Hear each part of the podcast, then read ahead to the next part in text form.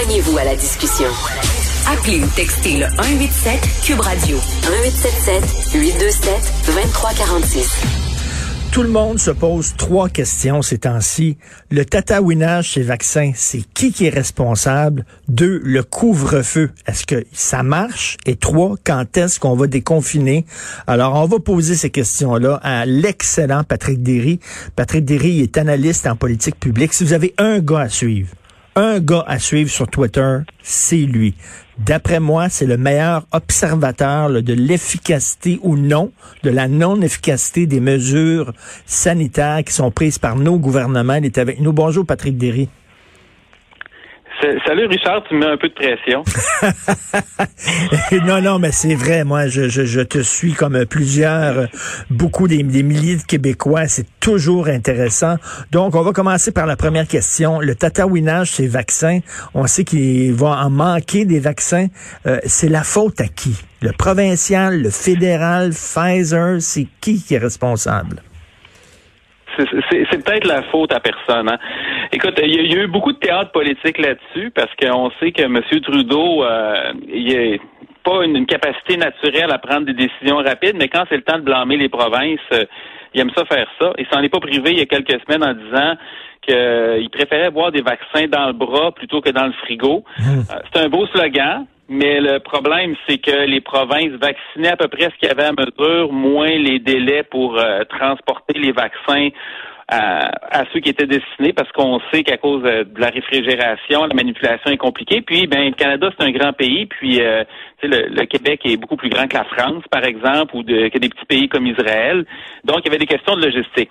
Euh, et là, ben, il y a l'arroseur est arrosé, c'est-à-dire que les vaccins sont plus rares. Et là, c'est autour de Québec mmh. d'envoyer des flèches à Ottawa en disant que, écoute, euh, arrêtez de nous parler de normes nationales dans les CHSLD, là, puis euh, envoyez-nous des vaccins, puis occupez-vous des aéroports. Et euh, c'est un petit peu le message qu'ont passé M. Legault et M. Dubé au cours des derniers jours. Euh, le problème, c'est qu'il n'y a pas de vaccin cette semaine. Il y a des quand Pfizer est en train de réaménager son usine en Belgique pour augmenter sa production. Et ben à cause de ça, il est obligé d'interrompre les livraisons. Ben écoute, ils n'ont pas d'autres usines ailleurs. Là. Ils n'ont rien qu'une usine en Belgique. J'imagine qu'ils ont des usines aux États-Unis aussi, là, où ils fabriquent des vaccins, Pfizer.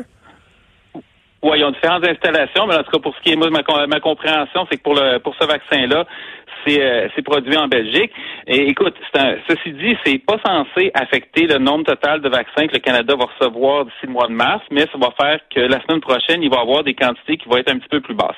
Évidemment aussi, il y a des pressions de l'Union européenne, vu que les, qui sont euh, des usines qui sont en, en, Europe, donc eux aussi veulent leur part de vaccins. Donc, tu as plusieurs pays qui sont en train de tirer la couverte présentement pour avoir le plus de vaccins le, plus vite possible. Mais si on met ça un peu en perspective, d'abord, la COVID, c'est une maladie qu'on connaissait pas il y a à peine un an. C'est une maladie très contagieuse, très dangereuse, souvent mortelle.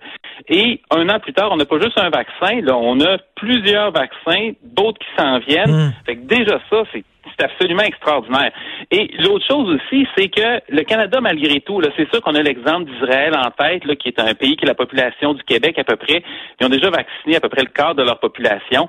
Euh, ça, c'est extraordinaire. En même temps, un, ils ont payé plus cher. Deux, c'est un petit pays. Trois, euh, c'est un pays aussi où l'armée est très présente et donc euh, la logistique, l'armée, c'est des experts en logistique.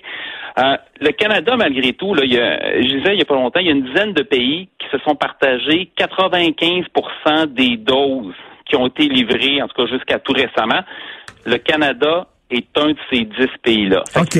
On est quand même pas si pire. OK, ben c'est vraiment au plus fort de la poche, hein, parce que tu le dis, là, ils ont payé plus cher à Israël, parce que c'est ça, c'est aussi un marché, là, il y a une offre, il y a une demande, puis plus tu as d'argent et plus ton dollar est, fort et puissant, plus tu as de chances de passer avant les autres. Il y, a ça, mais il y a aussi, aussi tu sais, euh, bon, évidemment, il y a tout ça. Il y a des ententes qui sont négociées de gré à gré entre les gouvernements et les fabricants. Dans le cas d'Israël aussi, ils ont un système de santé hyper performant puis hyper informatisé. Là, ça marche pas au fax là-bas. Et euh, ils ont, par exemple, ils ont promis... Euh, c'est qu'est-ce que tu veux? C'est comme ça et ils ont, ils ont ils ont proposé à Pfizer pour avoir un en échange de meilleur accès au vaccin écoutez on va vous donner des données médicales anonymisés avec lesquels vous allez pouvoir faire de la recherche. Donc, ça aussi, c'est intéressant. Fait que c'est sûr que c'est un jeu de négociation, puis à la marge, c'est peut-être un pays ou deux là, qui vont réussir à en avoir un peu plus. Mais dans le grand ordre des choses, même si c'est frustrant, même si on voudrait tous être vaccinés demain, demain matin, puis, tu sais, mm. faut pas se le cacher, c'est une course contre la montre, hein, parce que on a à peu près un million de gens qui ont 70 ans et plus au Québec, sont pas tous dans des CHSLD, des résidences, sont aussi, sont aussi parmi nous ça va prendre un certain temps avant que tout le monde soit vacciné. Puis évidemment, toi puis moi, ça va prendre encore plus de temps. Eh oui, écoute, deux, le couvre-feu, est-ce que ça fonctionne? On voit une diminution de nombre des cas. Est-ce que c'est à cause du confinement? Est-ce que c'est parce que c'est à cause du couvre-feu? Ben, écoute, les causes sont multiples, sont toujours difficiles un petit peu à départager, mais on va revenir un peu en arrière. La baisse a commencé au tournant de l'année. Euh, et ça, on le voit quand on regarde les tableaux de données sur le site de l'Institut national de santé publique, par exemple. Donc, il y a un ralentissement puis un plafonnement à peu près autour du jour de l'an puis un petit peu après. Donc, le 9 janvier, le samedi soir, quand le couvre-feu a été déclaré, la baisse était déjà amorcée depuis quelques jours. Fait que ça avait commencé avant. Pourquoi? Vraisemblablement à cause du congé des fêtes, la fermeture des écoles, le fait qu'un paquet de gens se sont trouvés en congé aussi, qu'il y a plusieurs secteurs d'activité qui ont été au ralenti. Ça, c'est le premier facteur. Après ça, le 10 au matin, le lendemain du couvre-feu, le, virus n'a pas cessé son chemin. Il y a un paquet de gens qui ont été contaminés qu'ils ne savent pas encore, puis qui vont être infectés au cours des prochains jours. Il y en a qui vont développer des symptômes, d'autres non. Après ça, il va y avoir des contacts. Bref, ils vont le temps de passer un test puis que les, les cas soient rapportés et déclarés mhm. officiellement. Il peut se passer peut-être un 7 à 10 jours c'est avant que ça, ça, ça, se reflète dans les données. Donc, on est rendu là, au moins au 16 janvier, puis peut-être un petit peu après. Quand le jeudi dernier, on était le 21, le, premier ministre et euh, Dr Arruda donnaient des, des tapes dans le dos pour dire Hey, c'est fantastique, le couvre-feu fonctionne. On est le 21 janvier. Donc, hmm. on fonctionne avec les chiffres du 20. Et dans le meilleur des cas, ça fait trois ou quatre jours qu'on peut peut-être sentir l'effet du couvre-feu s'il y en a un. Donc, à ce moment-là, c'est sûr que la cause principale de la baisse des cas, c'était pas ça. Ceci dit, maintenant, une semaine plus tard, euh, c'est sûr que ça nuit pas. sais, ça facilite le travail des policiers, par exemple. Les tricheurs sont un petit peu plus visibles. Euh, moi, je pense aussi qu'il y a un effet psychologique, c'est-à-dire que ça réveille un peu de se dire, écoutez, vous n'avez plus le droit de sortir de chez vous tellement la situation est grave. Mhm. Euh, possible que ça a joué, mais de départager ça des autres facteurs, c'est c'est assez difficile. Bref, la baisse avait définitivement commencé avant. Ça ne veut pas dire que ça va nuire, mais c'est certainement pas la cause principale. Et quand est-ce qu'on déconfine? Quand est-ce qu'on va pouvoir retourner au gym, au restaurant? C'est pas demain la veille.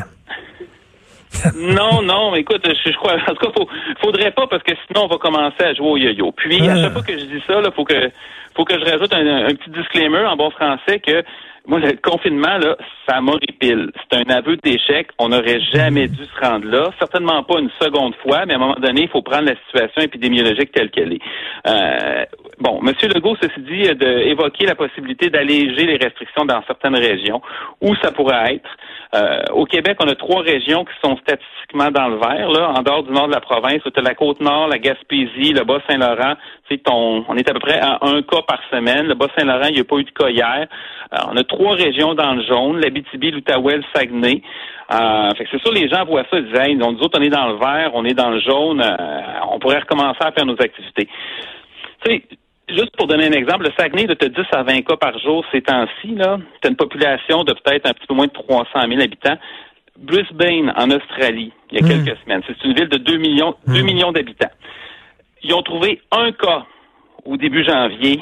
Ils ont fait un confinement de trois jours. Ils niaisent pas, eux autres. Ils niaisent pas, eux Non, ça, ça a été, c'est un, un, petit peu intense, mais quand tu regardes le bilan d'Australie, tu sais, tu comprends. Fait que tout a été fermé sauf l'essentiel et, bon, on n'a pas trouvé d'autres cas. Fait qu'au bout de trois jours, qu'est-ce qu'on dit? Tout le monde remet des masques pendant deux semaines. On a fait ça pour un cas. Hum. Un euh, cas, écoute mais sauf que le, bilan est parlant. C'est un autre exemple, la Corée du Sud, il y a un peu plus de cas ces temps-ci, tu sais, sont autour de 500 euh, cas par jour pour 551 millions d'habitants. Donc, c'est comme si au Québec, présentement, on avait 70 cas par jour. On n'a pas 70 cas par jour au Québec. On est autour de, on a eu 1200, là, en tout cas, mettons pour la dernière semaine, on est en moyenne autour de 1500.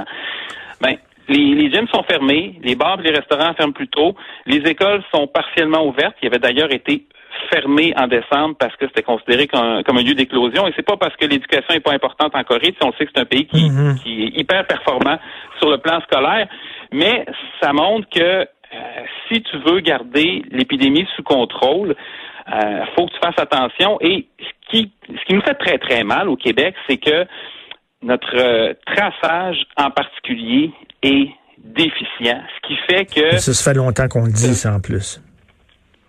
Ça fait longtemps qu'on le dit, ça fait longtemps qu'on le sait, et je ne sais pas si euh, les, le gouvernement a un petit peu abandonné là-dessus en se disant, écoute, la machine est trop lourde, il n'y a juste mm. rien à faire. Euh, moi, si j'avais été Monsieur, le, Monsieur Legault tout l'automne, à la place d'apparaître avec des masques qui sont faits à, tel endroit, tel endroit au Québec, je, serais apparu avec l'application de traçage. Je installer ça, ça va sauver des ben, vies. Non, non, c'est le confinement, la vaccination. On, a, on oublie le troisième qui est le traçage. On dirait qu'on l'a laissé totalement tomber, abandonné. Donc, euh, rapidement, Patrick, c'est pas le 8 février qu'on va commencer à, retrouver notre vie. De toute façon, ça serait pas bon, ça serait de jouer au yo-yo. On va ouvrir, on va fermer, on va ouvrir, on va fermer. Ça n'a pas d'allure. Hein. Moi, moi, ce que je dirais, là, si on veut là, que ça aille plus vite, là, faut qu'on donne, qu'on prenne tous les outils qu'on a. Et il y en a un qu'on doit, absolument utiliser, c'est les tests rapides. Là, il y a enfin un projet pilote dans une école de Montréal-Nord. Juste pour rappeler, les tests rapides, ça permet d'éviter le traçage parce que tu peux tracer toute une population là, euh, dans un lieu en particulier ou dans un quartier très rapidement et dire à ces gens-là de s'isoler plutôt que fermer là, une partie de la ville au complet, ou en tout cas toute la province. Hmm. On a au-dessus de 2 millions de tests rapides qui dorment. Ben, 1 million qui dorment depuis la fin octobre. C'est scandaleux. Il, est temps qu'on s'en serve. Ça pas l'allure. On, on chiale contre, euh, à juste titre, contre Justin Trudeau, là, qui, qui est deux pieds dans la même bottine. puis qui, mais mais au provincial aussi, on est deux pieds dans la même bottine parce que ces, ces tests rapides-là, ils dorment, puis on les utilise pas, puis c'est scandaleux. Merci beaucoup, Patrick Derry. Puis je le dis, là, il faut le suivre sur Twitter. Je sais que vous suivez d'autres scientifiques comme les frères Tadros. Très intéressant leurs analyses de la situation, mais je, vous encourage surtout. Plus que moi. Oui, à suivre Patrick Derry, analyste en politique publique. Merci Patrick. Salut. bonne journée.